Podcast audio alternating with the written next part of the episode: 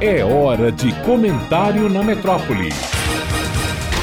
Malu Fontes.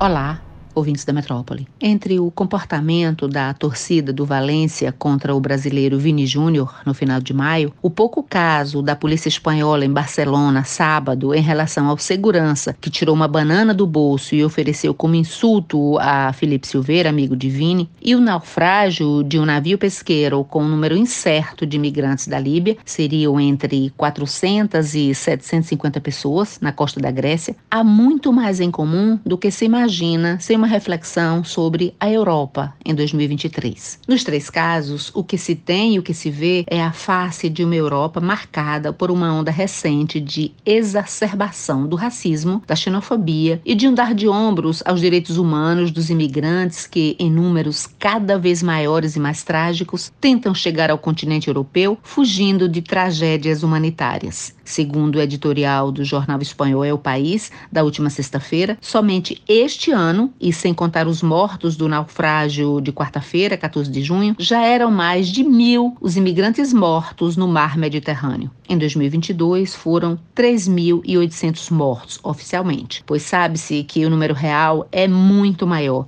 As embarcações clandestinas não têm listas com nomes, idade, sexo nem país de origem dos passageiros, e as mortes se dão muitas vezes em trechos marítimos de alta profundidade, como foi o caso do pesqueiro que naufragou na Grécia, no trecho de uma falha geológica marítima com cerca de 4 mil metros de profundidade. Este último naufrágio vem sendo considerado pelas organizações humanitárias da Europa como de proporções assustadoras. Embora fale-se em 400 passageiros no navio, relatos de sobreviventes, 105 pessoas até agora, dizem que eram umas 750 pessoas. Apenas 79 corpos foram encontrados até aqui e todos os sobreviventes são homens e jovens. Mulheres e crianças viajavam no porão, o que torna a saída no naufrágio praticamente impossível. Há denúncias de que a Guarda Costeira Aérea grega identificou a embarcação cerca de 12 horas antes de afundar e já com problemas, mas que nada teria feito porque descobriram que o destino seria não a Grécia, mas a Itália. Fala-se em missão de socorro